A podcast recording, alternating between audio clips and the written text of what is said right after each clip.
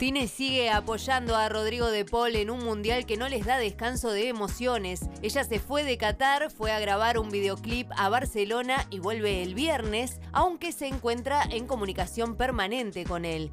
Y mira qué curioso, después de ser vista como una mala influencia, el hecho de que el centrocampista haya sufrido un desgarro justo en el momento de la partida de la cantante, algo que es una total casualidad, no cayó muy bien en los fanáticos y ahora piensan que ella le trae suerte. Pero bueno, también lo tenemos que decir, hay quienes siguen creyendo que es y consideran que su visita fue la causante.